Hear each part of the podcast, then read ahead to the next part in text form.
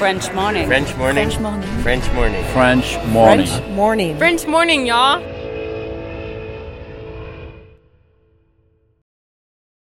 Cet épisode a reçu le soutien de la CFE. La CFE, vous connaissez? C'est la Caisse des Français de l'étranger et il s'agit d'une caisse de sécurité sociale créée en 78 pour les Français résidant hors de France. Maladie, maternité, accident du travail ou encore retraite. La CFE permet aux Français de l'étranger de continuer de bénéficier de la même protection sociale qu'en France, à l'étranger. Pour en profiter, il vous suffit d'adhérer à la CFE, peu importe votre situation, peu importe le pays dans lequel vous vivez ou dans lequel vous vous rendez, et bien entendu, peu importe la pathologie ou les circonstances, catastrophes naturelles, faits de guerre, etc. Grâce à la CFE, vous pouvez vous détendre. La Caisse des Français de l'étranger assure la continuité avec le système français de sécurité sociale lors de votre départ de France, mais aussi lors de votre retour d'expatriation, ou encore grâce à la prise en charge des frais de santé pendant vos prochaines vacances en France. Pour en savoir plus, direction cfe.fr.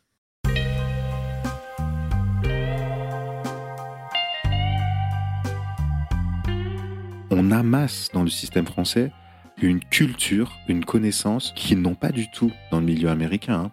Et ça les surprend beaucoup. Le fait que je pouvais citer comme ça des lignes de, de, de poètes, d'auteurs, tu vois, c'était, c'était hyper impressionnant pour eux.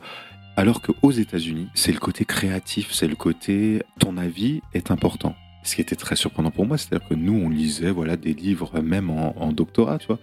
On lisait des livres de gens qui avaient reçu euh, le Pulitzer Prize ou le Bancroft, tout ça. Tu avais des étudiants qui te disaient euh, Oh ben là, je trouve que franchement, c'est un peu nul. euh, Cette page-là, euh, vraiment, je j'aime pas du tout. Puis je pense que la méthodologie est pas bonne, là, vous voyez. Puis oh, quand même, la prose est lourde. Puis moi, je me disais Mais ça va, les gars, là Mais qui euh, suis-je pour, qui suis-je pour dire ça, tu vois? Ouais. Mais, mais c'est ce qu'on attend. Et, mais vraiment, c'est la grande différence, tu sais, que moi, je vois c'est le fait que ton avis, on te demande ton avis, on te, on te laisse le donner et ton avis est important.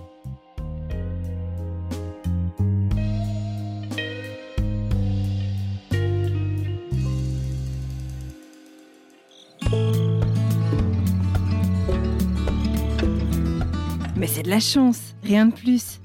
Oula, je suis loin d'être expert.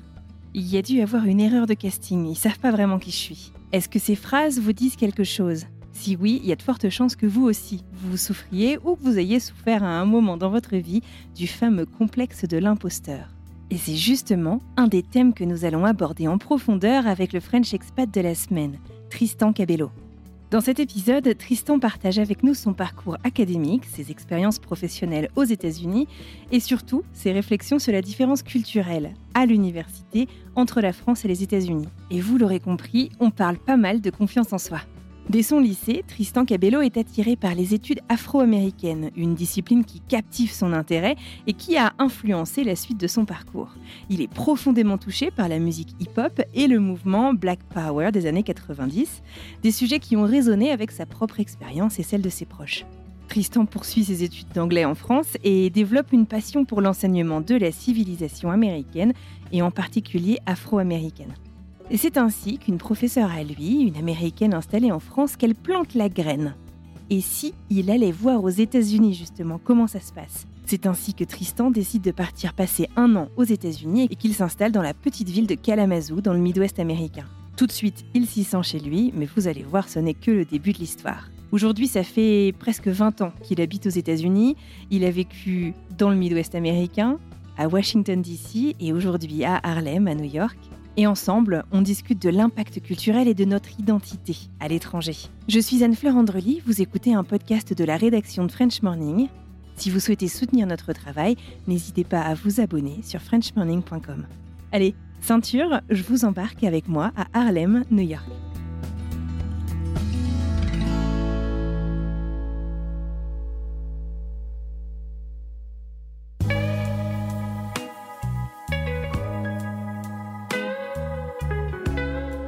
Bonjour Tristan. Bonjour Anne-Fleur. Bienvenue euh, euh, de nouveau dans French Expat et merci beaucoup de prendre le temps de me parler. Si tu te retrouvais euh, dans un bar ou un café, je sais pas, rempli de Français vivant à l'étranger, euh, bah, par exemple là, dans t'es où t'es dans le Queen, c'est ça? Euh, Harlem. Harlem, t'es à Harlem. Comment est-ce que tu te présenterais? Voilà, euh, euh, tu peux te- t'adresser directement à eux. Ouais, et ça, c'était c'est une bonne question. Et tu sais, cette question, elle est restée avec moi pendant assez longtemps C'est après. vrai Parce que, euh, parce qu'en fait, Qu'est-ce c'est que un- j'aurais dit? bah, c'est un truc des- de- de- d'expat, ça. Mais tu sais, par exemple, quand je me présente, euh, comme je me présente à une, avec des Américains euh, quand je suis ici, une des premières choses que je dis, c'est vraiment que, que je suis français. C'est une des premières choses que je dis. Et quand En je fait, tu perds une de tes originalités Ouais, quand tu parles à des Français. Et que, non, mais quand vrai. je suis en France aussi, moi je dis, une des premières choses que je dis si je rencontre quelqu'un de nouveau, c'est euh, je suis français, mais je vis aux États-Unis. Et depuis longtemps. Et, euh, et, et ça, c'est. J'ai parlé à beaucoup de gens, beaucoup d'expats depuis. Et, en fait, la même chose revient. C'est que, c'est que vraiment Ouais, c'est vrai, euh, intéressant. voilà, c'est nos deux identités Ça nous qui nous définit hein, d'une certaine euh, voilà. manière. Alors là, vous vous demandez peut-être, mais de quoi parle-t-il? En fait, je vous explique très rapidement, nous avons enregistré plus d'une fois cet épisode. Et en fait, la première fois, il s'est passé un truc un peu dingue, c'est que tout mon quartier a perdu le courant. Et qui dit pas de courant, dit pas d'ordinateur, pas de connexion Internet. Donc bref, tout a été coupé et on a dû recommencer. Heureusement, on n'était pas très très loin, mais nous avons donc dû recommencer depuis le début et donc reprendre les présentations. Allez, on y retourne. Je, suis Tristan, je suis français, euh, et puis euh, bon, j'ai quelques passions dans la vie qui sont euh, qui sont l'histoire, qui sont la musique, qui sont la politique. Mais voilà, en général, je mets jamais vraiment l'emphase sur mon travail. Ouais, c'est pas du tout ce que je fais. Ouais. Parlons euh, de ce Tristan. Euh, comme tu le disais, ça fait un moment que tu habites aux États-Unis. Ça fait combien de temps que tu es installé euh, Et ça va faire euh, en full time, ça va faire 15 ans maintenant, puisque je suis arrivé donc au même un peu plus, tu vois, parce que je suis arrivé en 2005. Ah, donc presque, Ouais, 20, ans même. Ouais, ouais, ouais. Incroyable. Et donc, ouais, donc ça fait ça fait euh, 15 ans que, que je suis aux États-Unis. Alors j'ai vécu dans plein d'endroits. hein. J'ai vécu j'ai vécu à Chicago, j'ai vécu à Atlanta, j'ai vécu à Washington, et puis là maintenant j'habite euh, j'habite euh, à New York. Et voilà, donc euh, ouais, ça fait ça fait à peu près 15 ans, euh, 20 ans que j'habite aux États-Unis.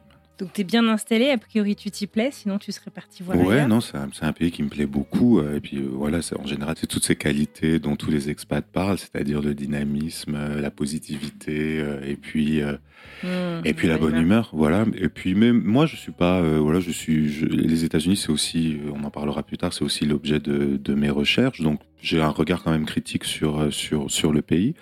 Et je fais pas du tout partie de ces expats aussi qui sont très critiques de la France. Voilà, c'est-à-dire que j'aime. Je suis pas parti de, de France parce que je, je n'aimais pas la France. Voilà. T'as rien fui. euh, je suis venu ici parce que voilà, il y a eu des opportunités qui se sont présentées et qui se qui se présentaient pas en France, mais j'en garde pas vraiment euh, une rancœur par rapport euh, au pays d'origine. Ouais, T'es pas Pas traumatisé du par la France. Pas du tout, loin de là. Alors, bah, revenons un petit peu justement sur ta vie euh, euh, d'avant. Peut-être que tu peux nous raconter euh, dans quel coin tu as grandi et comment tu as grandi, parce qu'en fait, ça va jouer, bah, finalement, comme pour nous tous, hein, une grande part dans la suite de ton histoire pour mieux la comprendre.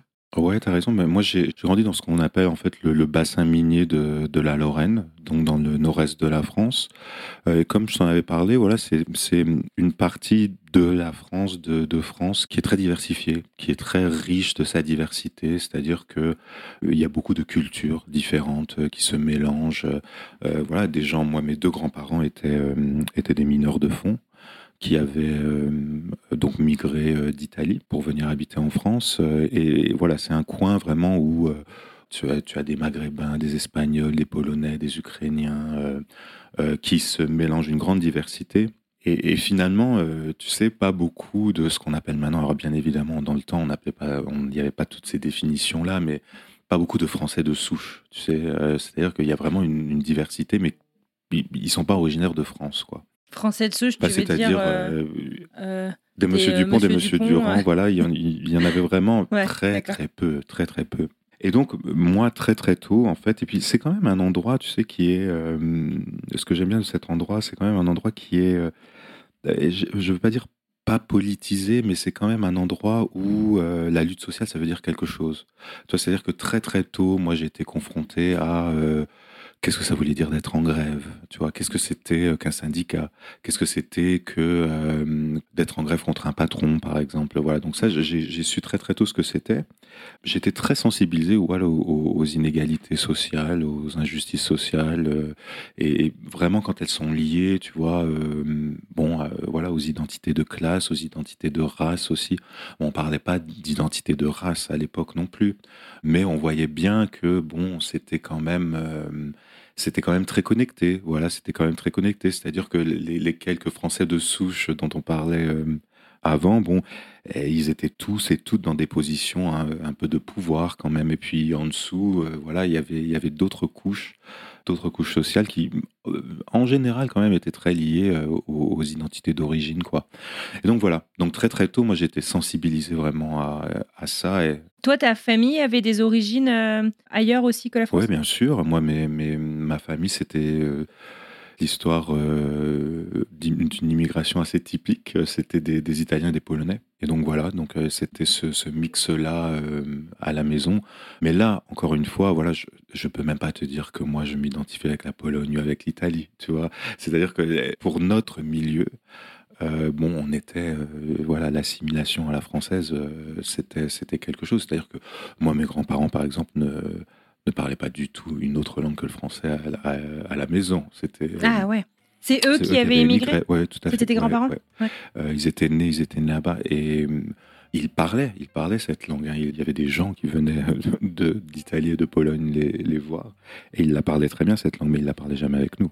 Cette transmission-là, voilà, elle, n'a pas eu lieu. C'est-à-dire que moi, je, le dis, je le dis que j'ai des origines euh, italiennes, tu vois, euh, et polonaises, mais je peux pas dire que je, connais bien cette, ces cultures. C'est pas, voilà, comme je t'ai dit tout, tout à l'heure, voilà, je en dépit d'un nom qui a une, une consonance euh, euh, italienne, voilà, moi je m'identifie tout de suite comme français, quoi. C'est pas, c'est pas autre chose.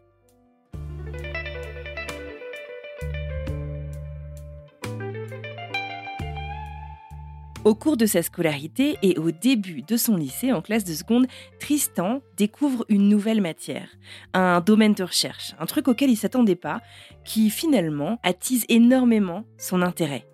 Il s'agit des African American Studies, des études de la recherche afro-américaine.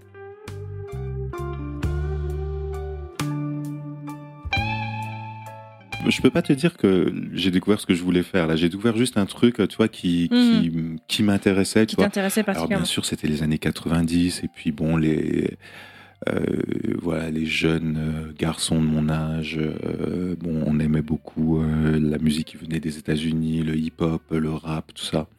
et puis en même temps, voilà, je découvre à la à, l'école très jeune. On a une enseignante qui nous apprend Black Power et Martin Luther King et Malcolm X, tout ça. Je crois que c'était même pas au programme, c'était un truc voilà qu'elle avait ajouté comme ça d'elle-même. Euh, et ça, je trouve ça passionnant. Euh, et je trouve ça passionnant euh, parce que bah, j'ai l'impression que tout ce que Malcolm X nous enseigne, tout ce que MLK nous enseigne, ben en fait, du fin fond de, ma petite Lorraine, là, en fait, ça, ça, ça explique beaucoup de choses. ça explique beaucoup de choses sur ma condition, sur la condition de mes, mes parents, de sur la condition de, de, de, de, plein de gens qui sont, qui sont autour de moi. Tu veux expliquer euh, Parce que je pense que euh, MLK, euh, je pense que tout le monde connaît. Je sais pas si Malcolm X, tout le monde connaît, qui s'est pas forcément intéressé particulièrement aux États-Unis. Ouais, bien sûr. Ben, bon, MLK, bon, bah, c'est le, c'est le, la non-violence dans, dans, le mouvement des, des droits civiques. Bon, Malcolm X, c'est un petit peu, c'est un petit peu différent puisque lui, il prêchait quand même la séparation, c'est-à-dire que les, les Noirs américains vivent on their own. C'était deux ambiances complètement différentes et puis d'ailleurs qui, qui étaient complémentaires.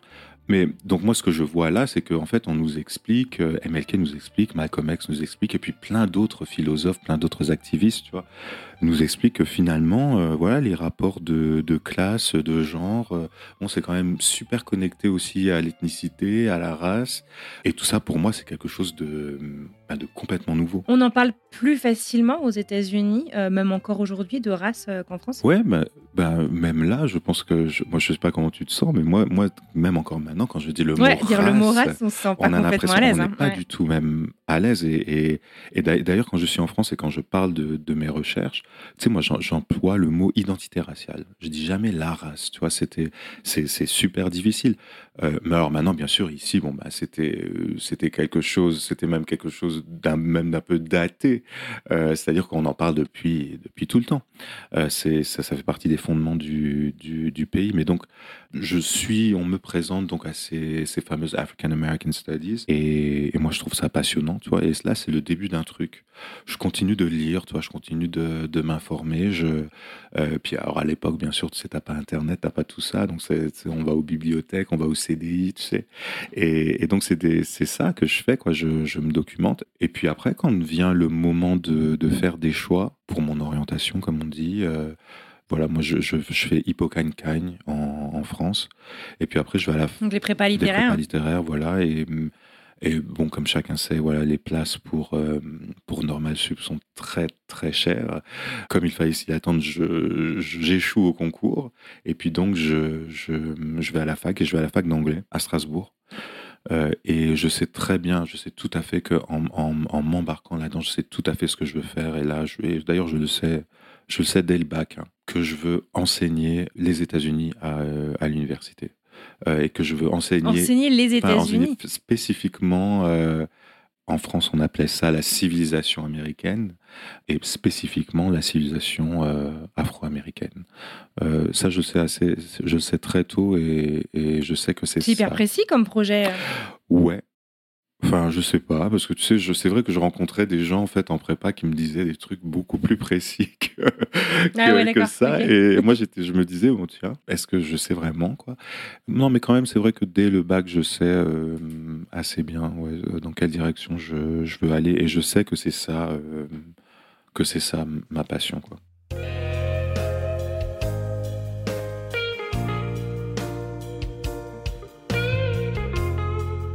Et à ce moment-là, est-ce que tu sais que tu vas le faire euh, à l'étranger? Ou est-ce que, euh, enfin, comme tu dis, c'est pas super enseigné euh, en France Est-ce que tu dis que voilà, c'est peut-être l'occasion de, d'essayer de, faire ça en France aussi? Quant à la fac d'anglais en France, on recommande toujours de passer un an, tu vois, en Angleterre, aux États-Unis. Bon, moi, comme je voulais comme je voulais me focaliser sur les États-Unis, j'ai choisi d'aller aux États-Unis. Euh, et là, j'y vais. Alors, euh, si je me souviens bien, c'est euh, en 2001. C'est la première fois que je viens passer neuf mois dans un petit campus du Michigan, qui est situé donc entre Chicago et Detroit. Ça s'appelle Kalamazoo. Alors moi, bien sûr, avant de voir cette annonce, je savais pas du tout ce que c'était Kalamazoo, tu vois.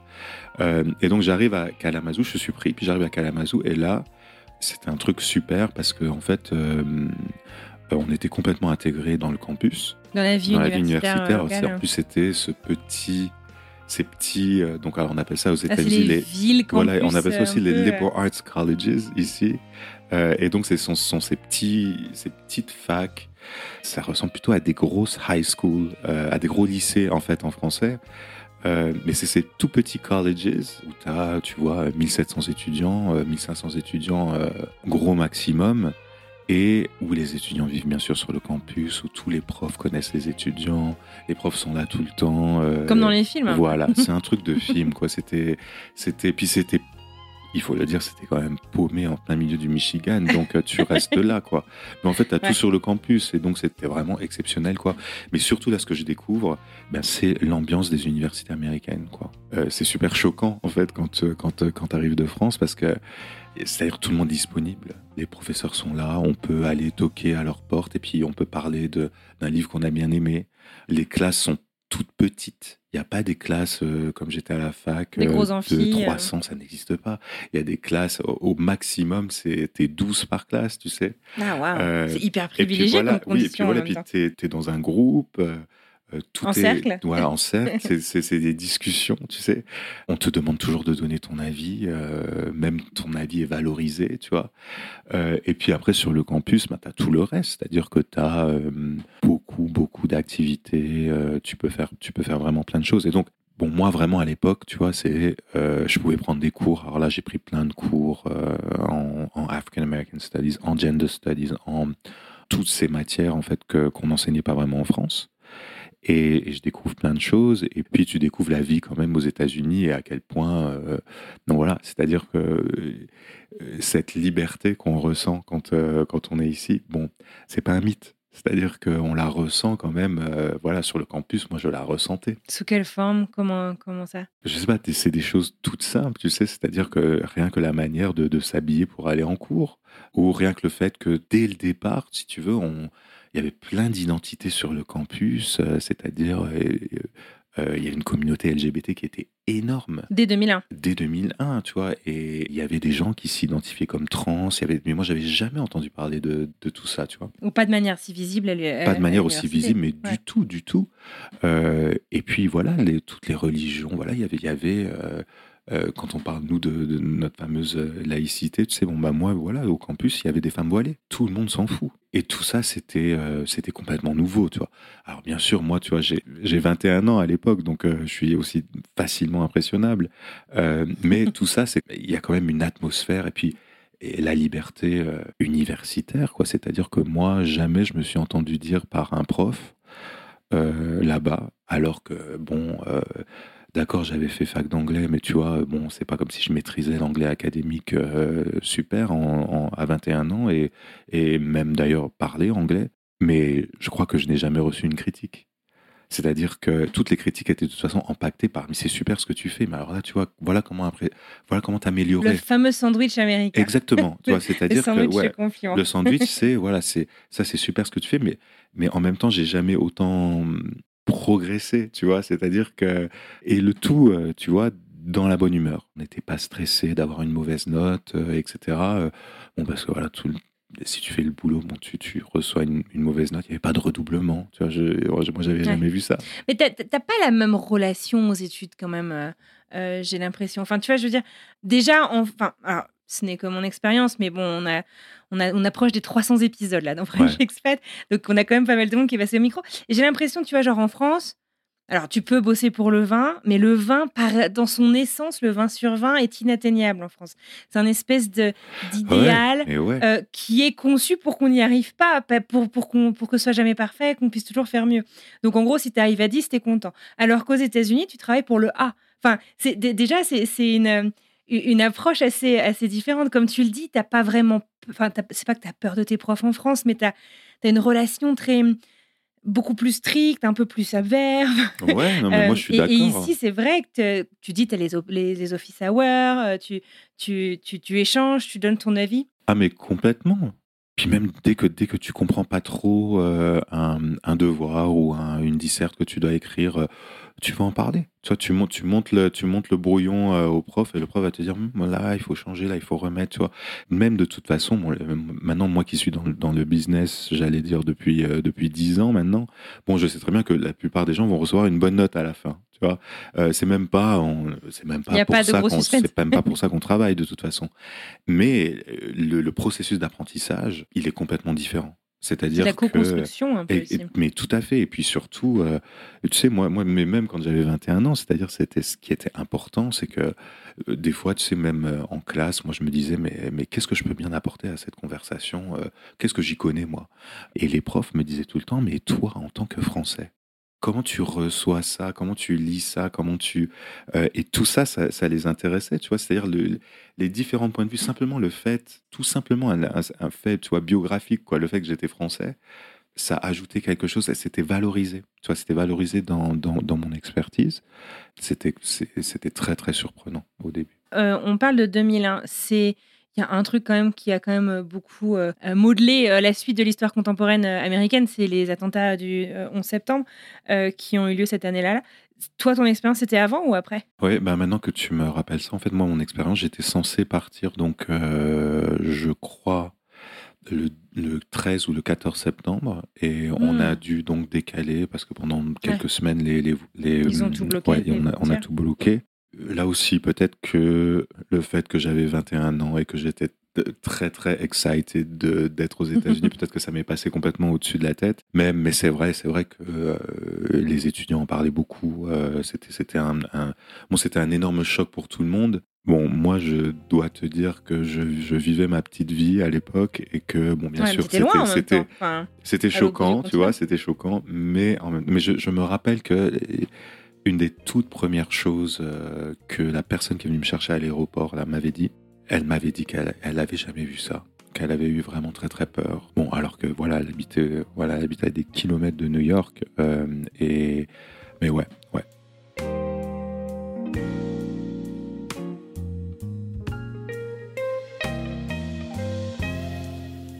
Et alors, euh, se termine, euh, c'est quoi, 9 mois? Enfin, en gros, tu fais une année euh, universitaire, du coup, là-bas? Ouais, je fais, ouais, je, je, je rentre donc l'été d'après. Je rentre l'été d'après, mais avec euh, finalement la ferme intention de revenir. C'est ça, ce que j'avais demandé dans quel état d'esprit tu quittes le pays. Je voulais pas du tout rentrer en France. Ouais, je sais pas, j'ai- lu plein de livres, tu sais, après sur l'ex- l'expatriation, tout ça, et, il y, y a des genres de de- d'hormones, de, de chemicals qui sont libérés dans le cerveau quand tu, quand tu expérimentes, tu vois, un grand choc comme celui-là, tu vois, c'est-à-dire un changement de culture, et qui, qui est vraiment très positif. Et il y a une forme d'addiction, tu sais, après. Et c'est euh, et en fait j'y pensais tout le temps, j'y pensais tout le temps. Et dès que je rentre, donc je m'inscris quand même, je me réinscris à la fac euh, pour faire une maîtrise, mais euh, mon objectif c'est de revenir aux États-Unis. Je sais déjà ce que je veux faire. Je m'y étais pris un peu tard. J'avais déjà essayé quand j'étais à Kalamazoo, mais je m'y étais pris très tard. C'est de faire des recherches, de faire une thèse, peut-être, enfin de faire des recherches euh, aux États-Unis.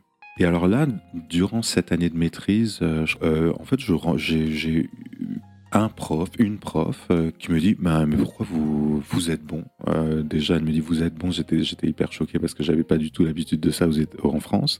Elle me dit Vous êtes bon, euh, pourquoi vous vous essayez pas, vous tentez pas votre chance pour une thèse aux États-Unis?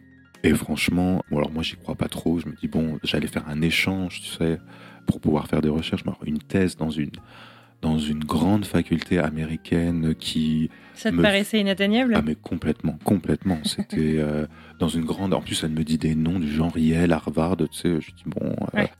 Ouais, des trucs quand en France, t'es. voilà, enfin, je- t'es- moi je me dis tout de suite, bon, euh, je- elle, est, elle est gentille, mais bon, quand même, je, je suis pas sûr de ça. Voilà. Et, et puis, mais moi je connaissais pas bien le système.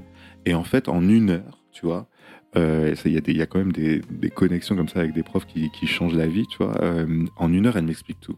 Si vous êtes accepté, vous aurez une bourse. Euh, et cette bourse, vous savez, voilà, ça vous permet de vivre. Puis elle me parle de montants qui me paraissaient, moi, faramineux, tu sais, à l'époque. C'est-à-dire, Parce que c'est pas le même coût de la vie. tout Ouais. à fait, ouais, c'était ça aussi. Euh, J'avais pas pris ça en, en considération, mais bon, voilà, elle me parle de 2000, 2500 euh, euros par mois, tu vois. Alors je me dis, mais bon, c'est c'est incroyable. Et, euh, et puis elle me dit, puis elle me donne des, des conseils, bah, des conseils vraiment, euh, voilà, pour pour euh, pour la candidature. Elle me dit, parlez de vous. Dites où vous avez grandi, les études que vous avez fait, parlez de ça. elle me dit surtout, surtout ne dites pas que vous voulez vraiment faire un sujet très précis en thèse, parce que vous savez, vous aurez des cours, la thèse ça marche pas comme en France, vous aurez des cours et puis il faudra que vous preniez des cours et puis après il faut que vous décidiez de votre sujet de thèse, mais vous décidez pas tout de suite. Euh, elle me dit voilà, elle me donne des conseils pour euh, pour tous les examens qu'il a à passer. Euh, puis elle me donne des conseils aussi. Elle me dit euh, euh, surtout les, les gens qui vous écriront des lettres, dites-leur bien qu'il faut qu'ils écrivent au moins deux trois pages. Voilà, et, et pas un petit truc genre j'atteste que Tristan Cabello est un bon élève. Voilà. Et con- contactez-moi, contactez-moi si vous avez. Voilà. Il faut en faire des tartines, tu vois. ouais. Comment ça se fait qu'elle connaissait ce système si bien? Elle avait étudié aux États-Unis Oui, elle avait fait une thèse aux États-Unis. En fait, c'était une américaine qui s'était mariée à un Français, je crois, et qui, qui avait, qui avait donc, euh, donc fait le chemin inverse, c'est-à-dire qu'elle avait, mais elle avait, elle avait étudié euh, aux États-Unis. Et donc moi, je, ben, j'envoie mes petites candidatures, mais, mais vraiment, euh, vraiment sans y croire. Tu sais, c'est vraiment, j'y croyais pas du tout. En plus, je choisis. faire plaisir. Ouais, mais en plus, je choisis les, les, les facultés les, là où je voudrais vivre, tu sais. bien, Donc, donc tu NYU, Columbia, Chicago, Northwestern, UCLA, Emory, tu vois. Bon, que des, des facs en plus, euh, voilà, hyper cotées, tu vois, dans mon. Et puis, bon, il faut pas oublier que tout ça, ça coûte cher, hein, parce que les, les, les, les applications aux États-Unis, euh, voilà, c'est 100 dollars par chaque application. Ça, tu vois, ça donc chiffre vite, Ça euh. chiffre vite. Faut être sélectif. quoi. Voilà. Et, euh, et puis à l'époque, il fallait les envoyer par FedEx, etc. Bon, c'était tout un, tout un système. Voilà, donc on envoie ça en décembre. Et en février, tu commences déjà à recevoir des, des notes d'acceptation, des letter of acceptance, tu vois. Et j'étais accepté partout. C'était un truc qui était complètement euh, fou. Il y a, là, il y a un truc qui se passe qui est complètement fou, c'est que les, les, facs, en fait, t'invitent sur le campus pour visiter le campus et pour te recruter, parce que bien évidemment, quand tu es pris quelque part, tu es sûrement pris euh, dans, dans 10 autres facs, tu vois. Euh, et donc, euh, ils, veulent, euh, voilà, ils veulent les meilleurs candidats, et puis donc, ils ils t'en mettent plein la vue pendant un week-end. Et donc, moi, j'ai passé février-mars de cette année, donc ça devait être 2023, 2024, je sais plus, 2023. Ouais, 2003, oui. Ouais, donc je, je passais, tu sais, je passais tous les week-ends, tous les week-ends, je prenais le train euh, pour. T'es allé euh, aux États-Unis pour le week-end pour visiter une fac et ouais, tu ouais. reprenais ta petite et puis vie je euh, reprenais ma petite en vie. France le lundi matin. Mais, je- mais ouais, et c'était c'était fou quoi. Et, et donc quand c'était dans la même ville, bon, comme Chicago, bon alors euh, bon ils, ils étaient pas fous non plus. Tu vois, ils faisaient le, euh, le prospective student weekend. Bon, c'était la, la même le même week-end pour Northwestern et Chicago. Tu vois. Donc euh, donc alors on- voilà, on faisait on faisait un peu le on allait à la moitié à la moitié à l'autre. Et donc voilà quoi. C'est euh, mais c'était voilà c'était c'était fou. Je m'attendais pas du tout, pas du tout à ça. Et puis là, ton expérience, toi, les fois d'avant, enfin tes neuf mois, ton année scolaire que tu as faite aux États-Unis, c'était sur un petit campus, dans la campagne. Enfin, c'est aussi hyper différent finalement de ce que tu connais là, ce que tu es en train Ah de mais visiter. complètement, ça, moi ça n'a même rien à voir. Ouais. En plus, bon, là c'était undergrad et donc là je rentrais en graduate school, c'est-à-dire j'étais thésard maintenant, tu vois, c'était ça, ça n'avait ça n'avait vraiment vraiment rien à voir. C'était vraiment l'université des grandes personnes là, tu vois. C'était euh, et puis c'était dans des milieux urbains. Euh, c'était dans des grandes villes et donc voilà et moi euh, bon bah moi mon rêve euh, c'était c'était toujours Chicago c'était toujours Chicago parce que moi je savais que tous les grands noms tous les grands historiens afro-américains, tous les, les grands théoriciens de African American Studies, ils étaient à Chicago. Et donc, je décide d'aller à Chicago, tu vois. Donc c'est Northwestern et c'est le, le plus gros programme en fait de African American Studies aux US à ce moment-là? Comme tu le sais, tu vois, les, bon, les programmes sont tous euh, classés. et donc, à l'époque, Northwestern, et je crois encore maintenant, hein, c'était le programme le plus prestigieux, le plus coté pour l'histoire afro-américaine. Et donc, c'était euh, exactement ce que je voulais faire. Et donc là, je me retrouve... euh, voilà, je me... Mais, mais vraiment, mais je te dis franchement, moi, je, je, je pars une deuxième fois, donc, mais avec l'idée que je vais me ramasser complètement pendant la première année, que c'est pas du tout, c'est pas du tout pour moi, que ça sera le niveau sera Ah, t'as vraiment la confiance en toi, euh, Ah, mais pas du dur tout. dur Mais quoi. alors, mais pas du tout. Mais c'est-à-dire que moi, je me dis, c'est quelque chose, je suis pas au niveau. C'est une erreur de casting. C'est une erreur de casting. Mais t'as été recruté partout. Comment ça peut être une erreur? Ouais, mais ouais, mais c'est, euh, mais ça, franchement, c'est, euh, mais, mais tu je crois vraiment que voilà, c'est dû au système français à bien des égards, tu vois, et c'est aussi dû, euh, voilà, d'avoir grandi euh, dans, dans une dans un environnement qui était pas très privilégié. Toi, moi, je me dis bon, bah, tu te sens toujours euh, pas à ta place euh, quand tu es dans des endroits comme Le ça. complexe quoi. de Voilà, voilà, quoi. tout à fait Ouais. quoi. Et puis le complexe de l'imposteur aussi, c'est quand même hyper répandu dans l'université, quoi. C'est-à-dire que voilà, tout le monde croit, tous les profs, tous, Ah tous ouais, vrai collègues, voilà. C'est le truc le plus Encore ré- maintenant. Ah ouais, ouais, carrément, carrément. Et donc. euh, Ouais, voilà. Donc moi je me dis bon, on va on va tenter ça, tu vois, une, une petite année. Et puis bon, si ça marche pas, euh, peu importe, tu auras eu le temps de faire des petits, des petites recherches euh, là-bas et, et ça sera pas perdu, quoi. Surprise, surprise, ça marche. Dès la première année, tu vois, euh, j'adore ça. Tu vois, il y a beaucoup de gens, beaucoup de collègues américains, français aussi, tu vois, qui vont te dire euh, les années de doctorat, c'est les années les plus dures, euh, où je me suis senti vraiment nul, euh, où tout était stressant, tout était angoissant. Alors que toi, Alors moi, pas du tout, tu vois. Euh, alors moi, j'ai adoré. Tu vois, je, euh, moi, c'était, c'était fou parce que moi, je me disais, mais c'est incroyable, en fait, tu es payé pour euh, lire, pour écrire et puis pour avoir des conversations intéressantes avec les gens. Euh, ben, la vie est belle. Là, c'était, c'était vraiment super. Donc moi, le doctorat, ça dure quand même longtemps aux États-Unis, c'est-à-dire que hum, tu prends en général, tu vois, deux ans de cours, ensuite tu as un an d'examen, quand même des, des, examens presque tous les deux mois. Il y a un examen de, de field, de specialty, qualifying exam, tu vois, il y en a plein. Mhm. Après, euh, dissertation proposal defense, enfin plein de trucs comme ça, tu vois. Et après, ben, tu écris pendant trois ans euh, ou deux ans ta thèse, tu vois. Et donc, euh, c'est un programme, moi je l'ai fini, je crois que je l'ai fini en six ans, ouais, cinq, peut-être cinq, je sais plus. Donc c'est long, c'est long. Mais bon, voilà, moi j'étais à Chicago comment te dire, tu vois, tu te retrouves à dîner avec Kimberly Crenshaw, qui était la grande philosophe euh, afro-américaine du moment. Euh, tu te retrouves avec des historiens que, euh, que jamais tu aurais pensé tu vas rencontrer un jour. Tu, bon, tu as des conférences qui sont là, mais toutes les semaines, il y a quelqu'un de d'important qui vient sur le campus. C'est hyper stimulant, quoi. Et donc ça, c'est hyper stimulant et vraiment voilà quoi, c'est-à-dire que moi, j'ai, contrairement à beaucoup de, de, de mes collègues, j'ai pas du tout fait de dépression pendant euh, mon PhD. tout allait bien. J'étais très heureux, j'étais très content d'aller sur le campus. En plus, c'était un campus, c'était magnifique, tu vois, avec vue sur le lac Michigan, tu vois. On était, on était euh, dans des bonnes conditions. Ah mais on était hyper privilégiés, c'est-à-dire que et moi je me rendais pas compte et là le, le côté naïf, toi, c'était aussi quand même que je me rendais pas du tout compte que Northwestern, être dans un PhD programme, tu vois, à Northwestern, c'était quand même euh, la haute classe, tu vois. C'est-à-dire que tous les PhD programmes ne sont pas, euh, n'ont pas euh, les moyens financiers de ce programme-là, tu vois. C'est-à-dire que nous, c'était vraiment un truc incroyable. C'est-à-dire que moi, je demandais au mois de septembre, tiens, tiens, j'ai vu qu'il y a ces nouvelles archives à San Francisco qui sont vachement bien, il faudrait que j'y aille. Ah, ben pas de problème, Tristan. Euh, tu peux y aller en novembre, on a débloqué l'argent. Tu vois, c'était, c'était, il y avait toujours. Oh tiens, j'étais accepté à cette conférence, c'est à Miami, euh, on peut y aller, euh, c'est, c'est au mois de mars. Ah ben bien sûr, on est très content que tu y ailles. Enfin, tu vois, il y avait toujours, il y avait de l'argent, beaucoup, beaucoup, beaucoup. Hein, ça, on le voyait bien. et puis surtout, il y avait de la stimulation, quoi. C'est-à-dire que, voilà, ton maître de thèse, si tu réussis, eh bien, il réussit à travers toi, Donc, euh, voilà, c'est tout un système qui fait que, bon, euh, on essaye de produire le meilleur de toi.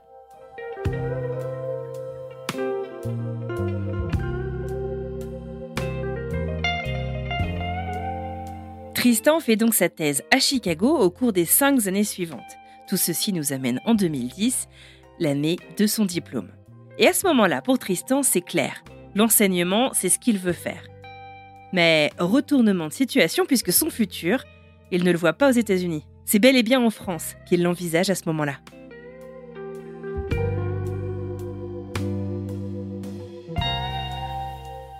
Donc toute l'année 2010, c'est la fin de mon année de, de doctorat.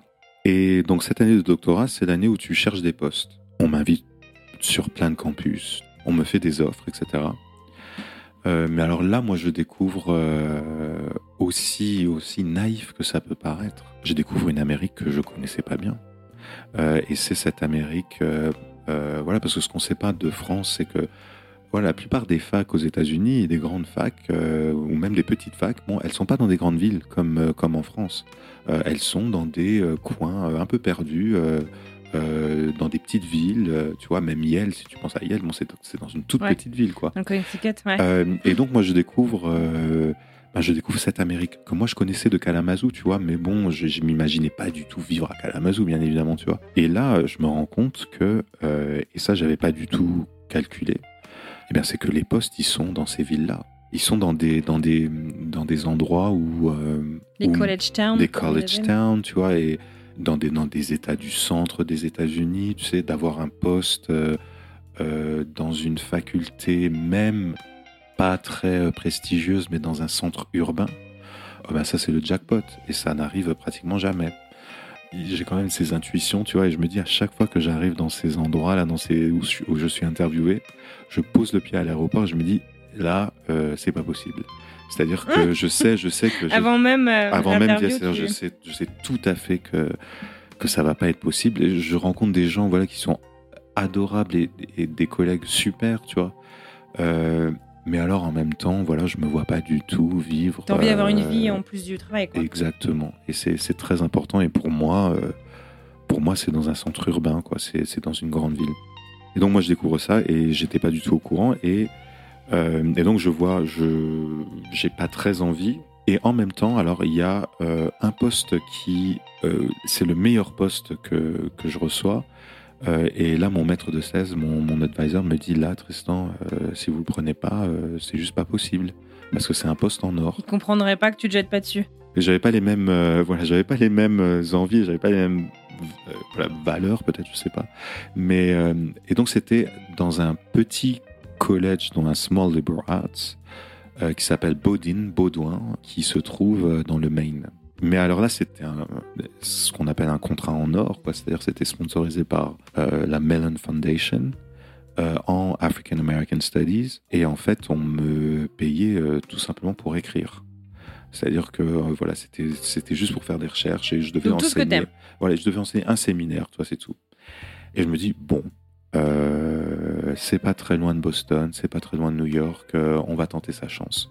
Et j'y vais, mais mais je voilà là aussi des, des... Comme d'habitude, avec une grande confiance en toi. ouais là j'y vais non mais ouais Enfin non, bon là j'ai quand même plus confiance en moi, tu vois, à la fin du PhD quand même. Mais mais euh, là ça, je me dis non là je me dis plutôt c'est l'endroit qui va pas me plaire, tu vois. Ouais. Euh, Ouais, tu sens que tu peux l'avoir, donc c'est plus risqué. donc j'accepte quand même et j'y vais. Bon, je as expected, je, je déteste cet endroit euh, de, de tout mon cœur. C'est-à-dire que je voilà, c'est-à-dire que mais c'est un endroit voilà, c'est-à-dire il faut aimer tout ce que j'aime pas, enfin tout ce qui me passionne pas trop, c'est-à-dire faire des je sais pas, tu vois, faire des, des excursions dans les bois, tout ça. C'est c'est- c'est- c'est super pour les gens qui aiment la nature, le Maine, tu vois. Et moi, ben, je, je préfère être en ville, quoi.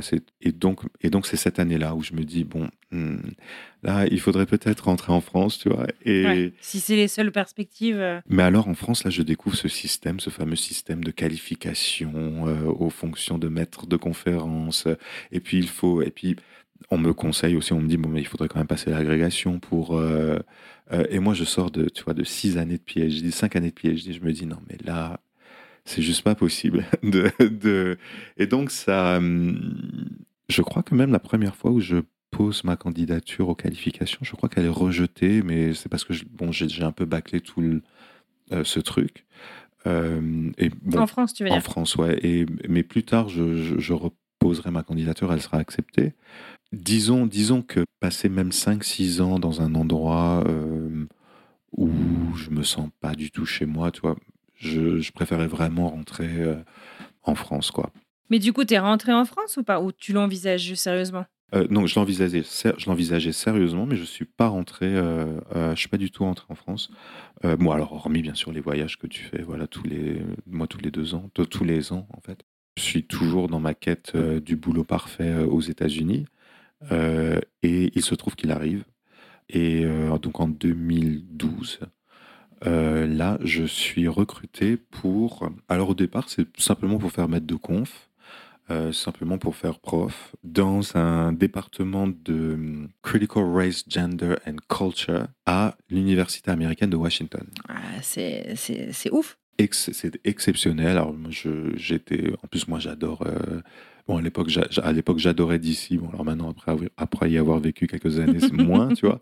Euh, mais j'adorais Washington. Et puis là aussi, tu sais, ça c'est ces trucs euh, dont beaucoup d'expats parlent. euh, C'est-à-dire les Bon, à l'époque, j'ai quoi? J'ai 32 ans, 31, 32 ans. Et donc, en carrière universitaire, c'est jeune. Et tout de suite, on me donne plein de responsabilités, tu vois. Euh, C'est-à-dire que tout de suite, euh, tout de suite, on me demande, tiens, vous voulez pas devenir euh, le directeur du département? Bon, je, voilà, je fais mes preuves, tu vois. Mais tu sais, c'est vraiment venu de nulle part. hein. C'est-à-dire que un jour, j'ai eu, euh, eu un- une rencontre avec le doyen qui me dit, écoutez, euh, les étudiants vous aiment vraiment bien, vous êtes beaucoup apprécié de vos collègues, on aimerait bien que vous soyez le, le directeur du département. Ok. Alors moi, tout de suite, bien sûr, bon, voilà, je dis oui, ça c'est une occasion, tu vois, en or. Moi, c'est le département des études américaines et euh, American Studies. Et là, c'est juste génial, tu vois. euh, bah, C'est-à-dire pour un Français, tu vois, d'être directeur du département des études euh, américaines de l'université de l'université américaine de Washington. C'est me bah, c'est c'était un peu la consécration. voilà, c'était c'était pas trop mal, tu vois. Et euh, et puis là, là, j'ai des j'ai des collègues qui sont juste exceptionnels, tu vois. euh, Vraiment, on est, on est dans un département euh, très, très fort. Et puis, voilà, je continue mes recherches, je continue d'enseigner, puis j'enseigne que des classes que j'adore, tu vois. C'est-à-dire, je- j'enseigne des classes sur le hip-hop, j'enseigne des classes sur Michael Jackson, j'enseigne des classes sur Race and Sexuality in America, enfin, j'enseigne une classe sur Black Queer Studies, tu vois. Euh, en fait, je suis complètement libre d'enseigner ce que je veux. Et tu vois, il y a un truc, euh, c'est-à-dire que j'échappe à ce que beaucoup de jeunes profs euh, doivent faire euh, quand ils arrivent dans une grande fac comme ça, c'est-à-dire d'enseigner euh, les grands cours magistraux, tu vois, genre euh, American History, tu vois. Euh, bon, ça, j'avais 101. pas du tout, ouais, Mhm. j'avais pas du tout envie de faire ça. Et donc, moi, j'enseigne que des classes que vraiment que Donc tu t'éclates. que j'adore. Là, c'est vraiment, voilà. On voit que tu as encore les étoiles dans les yeux. Ouais, c'était, c'était vraiment, c'était une très très bonne euh, expérience. Euh, et donc je reste là-bas. Ouais, je reste là-bas. euh, alors cinq ans, je crois. Euh, et alors je pars parce que là aussi il y a une autre euh, une autre opportunité qui se présente. Là aussi, c'était un peu out of the blue.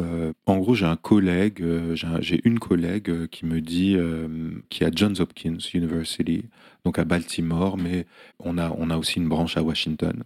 Et là, cette collègue me dit, on cherche quelqu'un pour diriger un programme de maîtrise. Voilà, j'aimerais bien que tu poses ta candidature parce que je pense que tu serais... euh, Et c'est vrai que euh, ben, j'y pensais, quoi. J'y pensais, je me disais, c'était... Parce que là, j'étais en undergrad à euh, American. Donc le, le- le niveau bachelor. Voilà, euh, voilà. Et tu sais, moi, je parle encore en niveau licence. Tu sais, quand j'étais. voilà, c'est le niveau licence. LMD. LMD, voilà.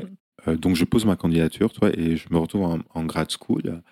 Voilà, donc, euh, c'était quelque chose que je voulais faire, tu vois, de, de- depuis. euh, ça me trottait dans la tête, tu vois, et donc c'est venu. euh, il y avait deux choses qui m'intéressaient beaucoup à un moment vers la fin de, de ma carrière à American, c'est-à-dire que j'avais beaucoup plus envie de faire beaucoup plus de recherche et d'aider des étudiants à faire de la recherche.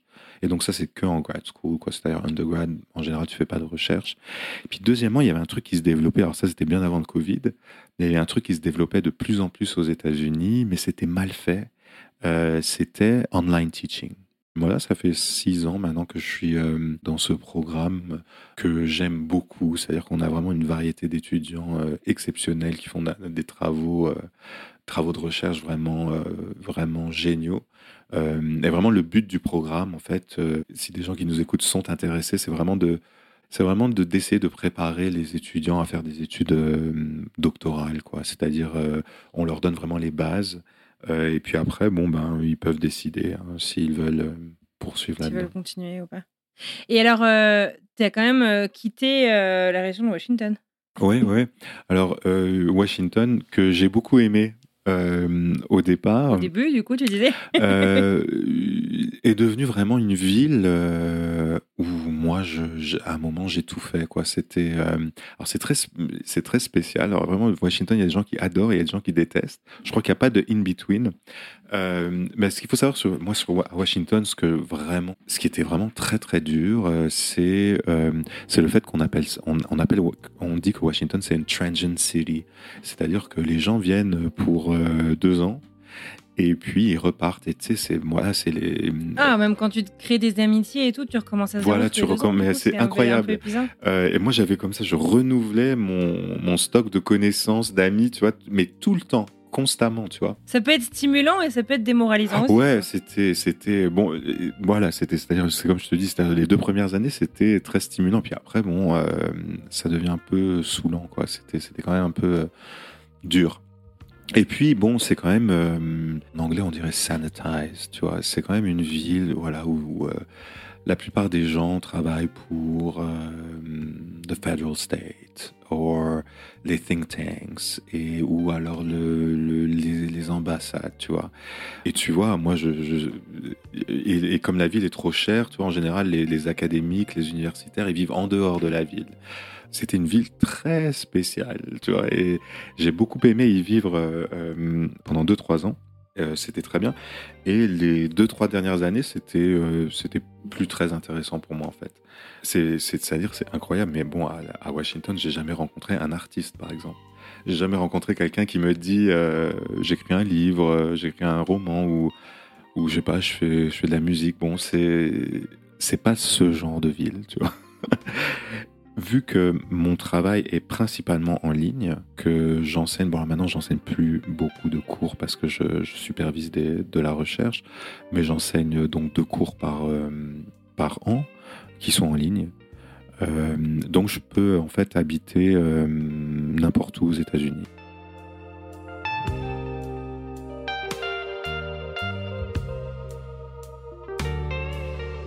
Et alors tu as choisi Harlem. Et ouais, j'ai choisi Harlem. Et là aussi, bah, c'était un. Ouais, c'était un petit rêve de d'enfant, quoi, un petit rêve de gosse, quoi. C'était euh, voilà Harlem, c'était bah, c'était New York. Moi, en fait, ma première expérience, je l'ai pas raconté, mais c'était c'était. Euh, je suis venu quand j'étais un peu plus jeune, voilà, euh, en, en, vacances à New York pour visiter avec mes parents et ça m'a ça m'avait toujours attiré quoi et, et, Harlem spécifiquement parce que voilà quand tu fais euh, quand tu étudies l'histoire afro-américaine bon ben voilà la moitié de l'histoire afro-américaine c'est Harlem j'entame ma troisième année là à, à New York à Harlem alors euh, voilà bon ben New York c'est tout ce que j'aime c'est à dire que euh, c'est l'opposé de Washington, c'est-à-dire qu'ici, voilà, il y, a des, y a des gens justement qui sont artistes, qui sont universitaires, qui sont, euh, qui font plein de choses, quoi. C'est-à-dire que tu rencontres des gens hyper intéressants, tu vois, euh, tu as accès à, tellement, tellement de choses. Et, Harlem, c'est un quartier qui est euh, qui me, qui me convient bien. C'est-à-dire que hum, les gens ont peut-être du mal à comprendre à quel point euh, même si tu es, tu vois, en plein cœur de Manhattan, c'est quand même, c'est quand même un quartier qui fait très très village. C'est-à-dire que, et puis pour les Français qui, donc écoutent. Pas encore trop gentrifié. Pas encore trop gentrifié, ouais. Et bah, qui commence à se gentrifier, parce que j'allais dire, donc pour les gens qui écoutent, euh, beaucoup de Français. Beaucoup de Français qui ont des, des commerces, euh, restaurants, des, des, des, caves à vin, etc. Il y en a beaucoup, beaucoup sur, sur Harlem. Euh, et puis toute une communauté euh, francophone, euh, d'Afrique principalement. Voilà, moi, c'est-à-dire que ce qui, ce, qui est, ce qui est assez incroyable, c'est que toutes les choses que je fais, c'est-à-dire aller au sport, aller, je sais pas, au, au barber, ou alors encore ce matin, j'étais me faire vacciner pour, pour le Covid. Bon, tu vas à l'hôpital de Harlem qui est juste là, bon, tout le monde parle français. C'est-à-dire que c'est incroyable ah, parce que il y a une très forte communauté euh, euh, africaine et, euh, et, et, donc voilà mon barbeur est burkinabé, tu vois, le, la, la, nurse qui m'a fait le, le vaccin, je crois, était ivoirienne, tu vois. c'est génial. Et donc, ouais. Donc une grande multiculture part à la francophonie aussi. Mais carrément, ouais, ouais, mais beaucoup, beaucoup. C'est-à-dire que le, le le petit magasin juste en bas de, mon building, c'est un, magasin qui est tenu par un Français, d'ailleurs un Lorrain, et c'est une, une cave à vin qui s'appelle Pompette. Il y a beaucoup, beaucoup, beaucoup de, de, de Français ici à Harlem.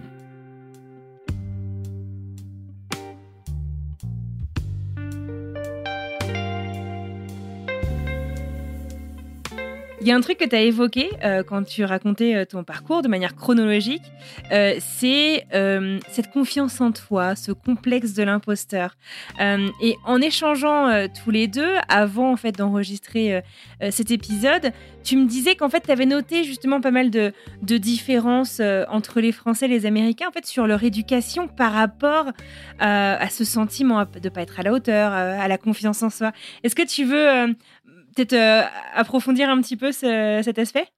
Voilà, donc moi je parlais beaucoup de donc venir aux États-Unis et se dire bon euh, finalement c'est ça doit être une erreur de casting. J'ai dû être on, a dû me prendre en PhD, mais bon euh, ça doit être une erreur de casting.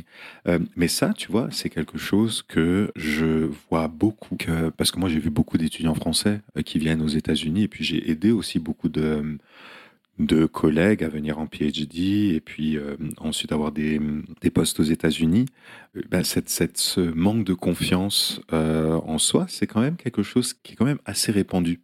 Alors peut-être que c'est du côté des c'est des jeunes étudiants, voilà, c'est. Oui, mais les Américains aussi finalement. sont des jeunes étudiants. Ouais, c'est vrai, oui, ouais. Et mais mais tu vois, il y, a vraiment, par exemple, dans le système éducatif, il y a un truc qui est, qui est incroyable. C'est-à-dire que, et moi, j'essaie de mixer les deux, en fait, dans mon enseignement. C'est-à-dire que en France, on nous apprend quand même, et, je dis ça dans le bon sens du terme, mais quand même à régurgiter. C'est-à-dire que on nous apprend des choses qu'on doit, et on doit montrer qu'on les, euh, qu'on les masterise, qu'on les, qu'on les comprend, etc. Donc on, a, on amasse dans le système français euh, une culture, une connaissance qu'ils n'ont pas du tout dans le, dans le milieu américain. Hein. Et ça les surprend beaucoup. Ça, c'est d'ailleurs, moi, je, le fait que je pouvais citer comme ça des, des lignes de, de, poètes, de, d'auteurs, tu vois, c'était, c'était hyper impressionnant pour eux. Et euh, voilà, alors que, que bon, beaucoup de gens peuvent le faire, tu vois, en France. Et alors qu'aux États-Unis, c'est le côté créatif, c'est le côté ton avis est important ce qui était très surprenant pour moi, c'est-à-dire que nous, on lisait voilà, des livres, même en, doctorat, tu vois. On lisait des livres de gens qui avaient reçu euh, le Pulitzer Prize ou le Bancroft, tout ça. Et puis, euh, tu avais des étudiants qui te disaient euh, Oh, ben là, je trouve que franchement, c'est un peu nul. Cette page-là, vraiment, je n'aime pas du tout. Puis je pense que la méthodologie est pas bonne, là, vous voyez. Puis, oh, quand même, la prose est lourde. Puis moi, je me disais Mais Enfin, ça va, les gars, là. mais qui euh, suis-je pour, dire ça, tu vois? Et, mais, mais c'est ce qu'on attend d'un universitaire. C'est qu'ils se mettent voilà, au niveau des autres, euh, des autres universitaires, tu. Et, mais vraiment, c'est la grande différence, tu sais, que moi, je vois. C'est ça. C'est le fait que vraiment aux États-Unis, ton avis, euh, on te demande ton avis, on te, on te laisse le donner et ton avis est important. même si tu n'as pas toutes les bases, alors qu'en France, c'est plutôt quand même amasser des connaissances qui est, euh, qui est important. Et, donc, moi, si j'ai peut-être un message à faire passer voilà, aux jeunes Français qui font des études aux États-Unis, c'est, c'est juste, justement de, de, de, mettre ça en avant. Parce que, parce que c'est hyper important et c'est hyper valorisé et c'est hyper impressionnant pour, euh, pour les Américains. Puis une autre chose que, qui revient souvent, euh, et moi, ça c'était une de mes questions quand même aussi, c'est la maîtrise de la langue beaucoup, beaucoup de, mes collègues me disent Mais bon, tu vois, moi, euh, euh, voilà, je ne maîtrise pas très bien euh, l'anglais, ni écrit, ni parlé. Est-ce que tu crois que, que je peux faire un PhD Est-ce que tu crois que je peux avoir un poste, etc. Et en fait, même ça, on s'en rend pas compte, mais même ça, c'est valorisé. C'est-à-dire le fait de pas complètement maîtriser la langue, mais du coup d'apporter une autre culture, c'est hyper important et que bien évidemment jamais personne ne va, euh, puisque c'est quelque chose d'illégal aux États-Unis, ne va discriminer euh, en fonction de, du niveau de connaissance d'une euh, de la langue, quoi. ou alors cette, cette, cette histoire. Tu as quand même des examens que tu dois passer pour faire quelques ouais, pour ouais, certains bien, parcours universitaires. ouais, puis surtout, surtout le TOEFL en étant un. Ouais, mais bon, le TOEFL, on l'a tous passé, quoi. C'est quand même. Et pas hyper compliqué. Il n'est pas hyper compliqué, mais il faut quand même quelques bases d'anglais. quelques bases d'anglais, ouais. Euh, mais quelques bases d'anglais, je pense que tu peux acquérir voilà, en quelques semaines. Quoi. C'est, c'est, je, enfin, je sais pas quoi. Puis il y a d'autres examens, c'est vrai, euh, que, que, que, tu dois passer, mais même pour des gens euh, qui parlent très très bien, et même des années plus tard, tu sais, qui, qui sont là depuis des années, me parlent souvent de l'accent. oh, mais moi j'ai un accent très fort et bon, quand même, je suis. Euh, je suis comme un complexe ah, Comme un complexe, alors que ça aussi, c'est quelque chose qui est super valorisé ici. C'est-à-dire que, euh, voilà, puis l'accent français, voilà, c'est considéré comme un accent élégant, tu vois, euh, et donc, et, qui est, et donc les gens, les, ça aussi, c'est quelque chose qui est très, très valorisé. et il n'y a, pas, c'est-à-dire que c'est vrai qu'en France, bon, il y a une manière, voilà, de, de parler la langue, receive pronunciation, etc. Alors qu'aux États-Unis, voilà, c'est-à-dire, euh, moi je le vois tous les jours à Harlem, c'est-à-dire j'entends des gens qui parlent anglais euh, avec plein d'accents différents, quoi. Et ça, c'est valorisé. Et c'est ce que j'allais dire. Là où tu es et ton domaine professionnel sont aussi des, des environnements très multiculturels euh, de par leur essence aussi. Ouais, ouais. parce que, je peux dire que les, il y a certains accents, tu te retrouves dans des milieux plus ruraux c'est comme si tu parlais une autre langue, si tu veux, on reste regarder, alors que tu n'as aucun problème dans certaines villes. Tu es, aussi dans une ville très multiculturelle. Tu as raison de, mentionner ça, parce que c'est bon, c'est vrai que, disons que dans un, dans un milieu universitaire ouais, qui, par essence, tu vois, est souvent multiculturel, c'est quand même assez bien, assez bien vu. Alors maintenant, pour d'autres domaines et puis pour d'autres d'autres endroits aux États-Unis. c'est ça. Forcément, on n'a pas vécu partout, on peut pas tout connaître. c'est vrai que j'avais j'avais vraiment l'impression que les gens me regardaient comme si je avec, avec un petit accent, comme si je parlais une autre langue. Quoi. Ah, moi, ça m'est arrivé. Je me souviens, je me souviens quand je fumais, et euh, du coup, on s'est arrêté, tu vois, quand on faisait des voyages, genre dans les stations essence pour acheter des cigarettes. Ouais. Et les gens, mais c'était, euh, du coup, tu traverses plein d'états. Des fois, tu es dans des grandes villes, on te comprend bien. Et à la campagne, j'aime pas trop le cliché comme ça, mais c'est vrai, en fait. Je pense que dans certaines grandes villes, les gens ont l'habitude en fait d'entendre des accents de partout dans le monde. Et quand tu es dans des milieux un peu plus ruraux, euh, on me regardait genre. Euh, et à la fin, j'envoyais mon mari. ouais, ouais, c'est un truc, c'est ouais, c'est un truc aussi d'oreille. Euh... Ouais, t'as tout à fait. Une habitude, hein, je pense, d'écoute. Euh, mm. C'est-à-dire que, ouais, et puis, puis je vois même, même moi, tu sais, en débarquant à New York, c'est qu'à New York, par exemple, les gens arrivent à faire la distinction entre un accent du Bronx, un accent de Manhattan, un accent de ah Queens, de Brooklyn. Ah ouais. mais attends, mais moi maintenant j'y arrive aussi parce que c'était. Bah je te jure qu'il y, a des, y a des gens qui sont, il y a des gens ah, qui parlent un anglais que j'avais jamais entendu avant. Et ça met, je te promets que ça met quand même quelques mois avant de s'y habituer, quoi. un débit de langue que moi j'avais jamais, j'avais jamais rencontré avant, quoi. C'était. Mais quand même, en gros, c'est-à-dire qu'il y a, il y a, moi, je, reviens d'un point de vue universitaire. Je pense mmh que pour les Français, voilà, qui veulent faire des études aux États-Unis, souvent on manque de confiance. souvent, il y a un manque de confiance, mais c'est parce qu'on ne sait pas vraiment les choses un peu distinctives qu'on apporte dans, dans, le système américain. Et, et, quand même, cette grande culture et, cette grande rigueur qu'il y a aussi dans, dans, le système français, euh, je t'assure que c'est hyper valorisé ici et ils sont souvent ah waouh comment tu sais ça quoi? C'est mmh, Génial.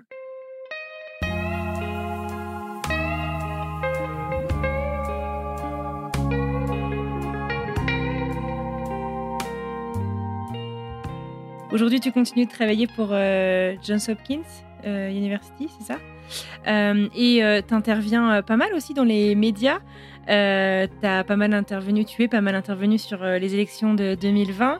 Euh, tu parles pas mal de, politique et d'identité raciale, notamment pour les médias français. C'est important pour toi justement de rester connecté à, bah, je sais pas, tes origines françaises et de partager en fait voilà ce dont tu évolues. Ouais, complètement. Et, mais, mais tu sais, c'est vrai, moi, je, sur mon, alors ça fait très, moi, ça fait presque 20 ans donc j'habite aux États-Unis, mais j'ai toujours gardé le contact avec la France. Quoi. Je me suis jamais vraiment. Mmh c'est-à-dire que euh, je fais toujours en sorte d'écouter la radio française, tu vois, et la radio américaine, et la télé française. Et les podcasts français. Et les podcasts français, bien évidemment. Donc voilà, oui, j'ai toujours, toujours gardé le contact. Et en fait, euh, ce qui s'est passé, c'est que ma doyenne, en fait, quelqu'un qui travaillait avec, euh, avec ma, ma doyenne au, à Johns Hopkins, mmh la doyenne de ma division, m'a dit bon, ça serait bien, vous qui êtes français et qui euh, et qui avait un PhD en, en, histoire américaine, etc., ça serait bien que euh, vous interveniez euh, un peu plus sur les médias. Vous preniez la parole, ouais. que vous preniez la parole, parce que voilà, c'est quelque chose qui est très important pour les universités. De... Bon, c'est... Puis au début, bon, j'étais là, je me dis, bon, c'est pas quelque chose qui m'intéressait outre mesure. et, mais j'ai commencé à le faire. Et, et, surtout, là, je me suis mis pour le coup, alors ça c'était quelque chose, je me suis remis pour le coup à, à écouter les émissions euh, sur la politique américaine, euh, que j'écoutais pas vraiment euh, mmh avant. Et voir en fait les angles d'analyse qu'ils ont là-bas.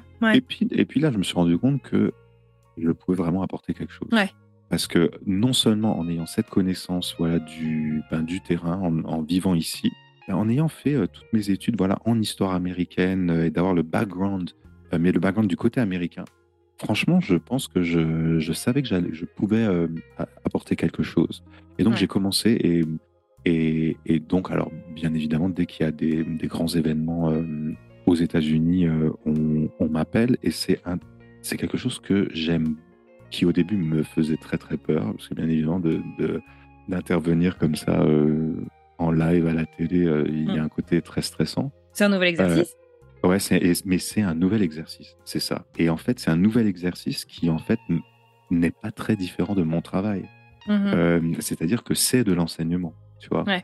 Et il y a quelque chose qui est ça. euh, Moi, à chaque fois que je parle euh, à des journalistes, c'est-à-dire que on, on me dit souvent, bon, euh, on est vraiment désolé, mais on sait que bon, il faut toujours parler euh, très très vite et, et on a cinq minutes pour faire un segment et euh, et en fait, il faut avoir des réponses qui, qui tiennent en 60 secondes, quoi. Ouais. Et donc ça, au début, c'était très difficile pour moi parce que Ouais. ça, c'est pour, pour le coup, c'est l'inverse de mon euh, euh, de, de mon De ce que travail. tu fais au quotidien. Euh, ouais, et, euh, et ça m'a beaucoup aidé. En fait, ça Mhm. m'a beaucoup aidé parce que les étudiants, en fait, maintenant, aiment beaucoup aussi euh, avoir des petites vidéos ou des petites, euh, Mhm. des petites capsules comme Des ça trucs qui, concis. euh. des trucs concis qui se, qui s'écoutent en cinq minutes et qui te, voilà, qui te euh, résument un cours ou un module ou un article. Et ça, c'est un talent que, en fait, j'ai appris grâce, euh, grâce à euh, voilà, la télévision, les médias, la radio. C'est un talent que j'avais pas du tout avant et c'est un talent qui était et c'est c'est vraiment quelque chose qui est passionnant quoi de, de voilà d'essayer de livrer comme ça une Mhm. information assez complexe euh, et bien euh, voilà en quelques en quelques secondes tu vois? Ouais. Euh, et donc c'est quelque chose qui, me- qui me plaît beaucoup et puis surtout voilà de re-rentrer dans le débat français et de voir ce que je peux y apporter Ouais. Bah, ça c'est très très c'est très stimulant et puis voilà, tu sais bien que voilà, les médias, euh, bon, bah, c'est quelque chose, euh, j'ai envie de dire, c'est exponentiel. C'est-à-dire que euh, moi, je suis toujours complètement surpris de, de voir les gens qui me contactent sur Twitter, comme ça, qui me disent, Ah, mais je vous ai vu à la télé. Parce que moi, je me dis, bon, bah, qui regarde vraiment? Est-ce qu'il y a vraiment des gens qui regardent? Mais bon, oui, Ça te rend très accessible en fait. Voilà. Et mais, et mais des gens qui me disent, oui, j'ai appris beaucoup. Euh, j'ai appris beaucoup en vous écoutant. Et ça, c'est incroyable. Et si tu veux une petite anecdote, oui. euh, alors, comme je l'ai dit avant, à Harlem, euh, il y a une communauté francophone qui est très, très importante. Et, et juste la semaine dernière, je devais, euh, je devais aller prendre un, un colis de, de UPS qui, qui était. qui est, il le laisse dans un point relais, voilà, là. Et Mhm. c'était un- un- une petite boutique africaine dans laquelle j'avais jamais été. Et je rentre dans cette boutique, et là, il y a France 24 à la télévision. Et le gars comme quoi? dit, et le gars me dit, alors France 24, c'est une des, des, des, des télés sur lesquelles j'interviens euh, Ouais. euh, souvent. Et le gars me dit, ah mais c'est pas vous qui parlez de Trump à la télé tout le temps? Voilà, c'est pas vraiment, je parle pas vraiment de Trump tout le temps. mais tu vois, euh, Ouais. et, et je dis, ah ben mais oui, c'est moi. Ah ben, dis donc, ah ben, mienne, on, vous, on vous voit assez souvent, on vous, on vous suit, me dit-il. Euh, Excellent. et, et tu vois, c'est un truc incroyable parce que c'est tellement improbable le, Ouais. le fait que ce mec-là, dans, dans, un, dans, un, dans une petite boutique comme ça, me dise euh, Regarde déjà France 24, et je ne Ouais, savais c'est même pas. complètement Quoi. Je- surréaliste. euh, et, euh, et donc voilà quoi, c'est donc Mhm. voilà, c'est quelque chose qui est euh, surtout sur la politique, surtout sur euh, parce que c'est vrai que ici quand tu es entouré d'Américains, tu vois, tu sens des trucs, c'est sûr que tu sens des trucs bien sûr que euh, les gens en France ne sentent pas quoi, tu vois. Oui, qu'à distance, Et, tu peux pas ressentir de la Voilà, même manière. et tu, tu peux donner une analyse, tu peux quand même voilà, donner des clés aux gens pour, pour comprendre. Et, et, et je me rends compte que voilà, c'est finalement le même métier, ça. C'est Ouais. il y il y a un- un- c'est un métier d'éducation. quoi. C'est- Ouais. Et, euh, et oui, et c'est très, c'est très intéressant pour moi. Eh ben, trop bien. Est-ce que euh, un jour, tu envisagerais de rentrer euh, en France Ou pour l'instant, c'est pas vraiment à l'heure du jour? Mais c'est toujours dans un, Un coin de ta tête? dans un coin de ma tête. Ouais. Ah ouais? Ouais, ouais, toujours. Ça m'a, ça m'a jamais vraiment. je pense qu'un jour, oui, je, je, je rentrerai en France. Ouais, non, c'est, c'est, c'est tout à fait une, une, une possibilité. Mais tu sais, je veux dire, ça aussi, j'ai entendu, j'ai entendu beaucoup ça quand même dans le podcast, enfin les épisodes que j'ai que j'ai entendus. Euh, c'est-à-dire que euh, l'expatriation des fois est beaucoup moins dure que Le la. Voilà. Et je pense que beaucoup Ouais. d'entre nous, en Ouais. fait, on y pense, euh, mais en même temps, Ouais. Ça nous paraît euh, quelque chose de, de difficile. Alors, c'est-à-dire que, parce que c'est vrai que quand on rentre en France, finalement, on n'a que tous les très bons côtés du pays et peut-être pas les, les, les, les plus mauvais. Mm. Bon, là, c'est vrai que, voilà, en ce moment, c'est-à-dire que moi, je, bon, je suis beaucoup quand même les débats euh, à la télévision et les débats publics. Voilà, bon, c'est bon, c'est un- un- une atmosphère assez particulière en ce moment, bon, qui me donne pas très très envie de, de rentrer. mais non, c'est toujours quand même euh, Dans un coin. dans un coin de ma tête. Je, je pense, que- je pense qu'un jour ça arrivera. ouais. Ah ouais, bah écoute, on suivra ça avec intérêt. Euh, Peut-être euh, un jour que tu reviendras nous parler de ton retour euh, euh, en France. Euh, en tout cas, pour l'instant, c'est pas pour tout de suite. en tout cas, je te dis un grand euh, merci. Une question un peu traditionnelle euh, que j'aime bien poser euh, pour terminer euh, mes conversations dans French Expat, c'est euh, si tu pouvais donner euh, un conseil euh, au Tristan bah, d'il y a presque 20 ans, euh, qui n'avait jamais mis les pieds aux États-Unis et qui se disait tiens, et si je partais, puisque je suis en fac d'anglais, si je partais faire une année à l'étranger? Qu'est-ce que, je sais pas, avec le recul de tout ce qui s'est passé au cours des presque 20 dernières années, qu'est-ce que tu te conseillerais? Qu'est-ce que, qu'est-ce que tu sais, renforcerais? c'est euh, euh, un truc tout simple. euh, C'est, ça va être com- complètement euh, commonplace là, mais Mm. mais c'est vraiment sois toi-même.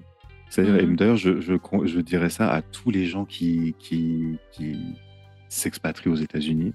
Ouais. C'est que je pense que principalement alors, les gens qui viennent de France, hein, tu vois.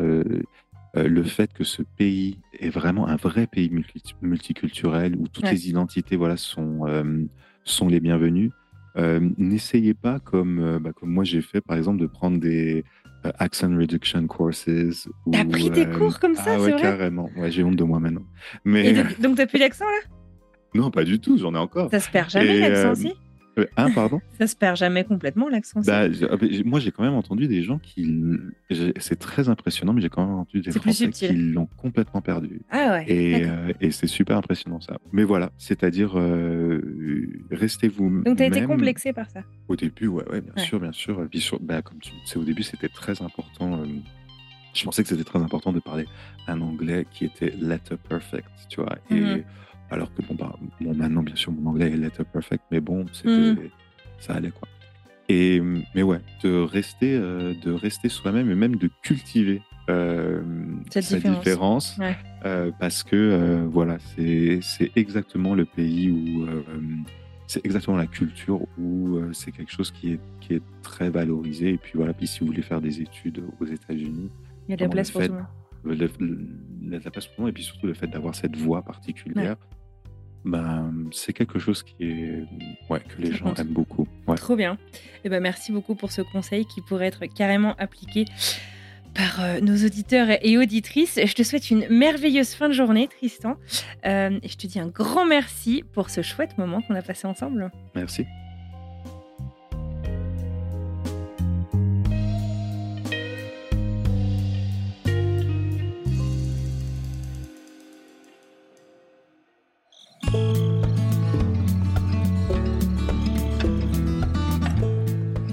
Voilà, c'est terminé pour aujourd'hui. J'adresse un immense merci à Tristan Cabello pour cette chouette conversation. J'espère que vous aussi, vous avez passé un bon moment. Si c'est le cas, n'hésitez pas à en parler autour de vous et à nous laisser un petit mot sur Apple Podcast ou Spotify par exemple. Et alors, la semaine prochaine, on parle de quoi? Eh bah, écoutons un petit extrait.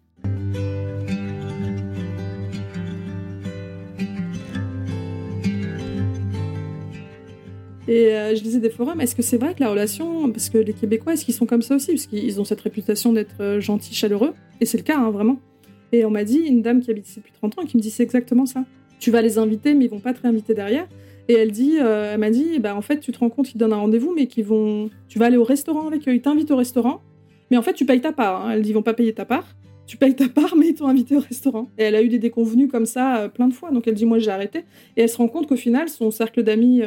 Euh, c'est plus bah, des gens de l'Europe ou autres qui a un peu cette même culture que nous, euh, d'autres nationalités pas spécialement françaises, euh, parce que c'est pas du tout la même chose ici. En tout cas, c'est ça, c'est savoir que euh, c'est pas de la même manière que, ça. que ça marche. Après, euh, se retrouver euh, euh, au restaurant peut être très sympa, mais voilà, faut, faut savoir que on va pas, euh, c'est sous prétexte qu'on parle la même langue euh, et qu'on porte plus ou moins les mêmes fringues, on vit pas de la même manière. Et c'est quelque chose, je pense, qui est super important à dire et à redire parce qu'il y a quand même beaucoup de déconvenus et de, déceptions euh, au début.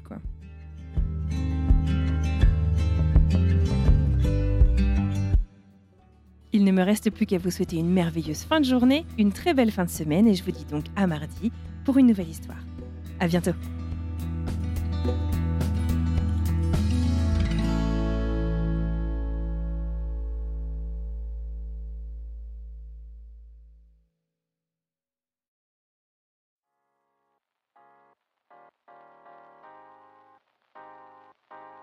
Vous venez d'écouter un podcast réalisé par moi-même, Anne-Fleur Andrely, mixé et habillé par Alice Krief et produit par French Morning. French Expat n'est pas le seul podcast de French Morning. Pour retrouver tous les podcasts du groupe, rendez-vous sur frenchmorning.com slash podcast. À bientôt!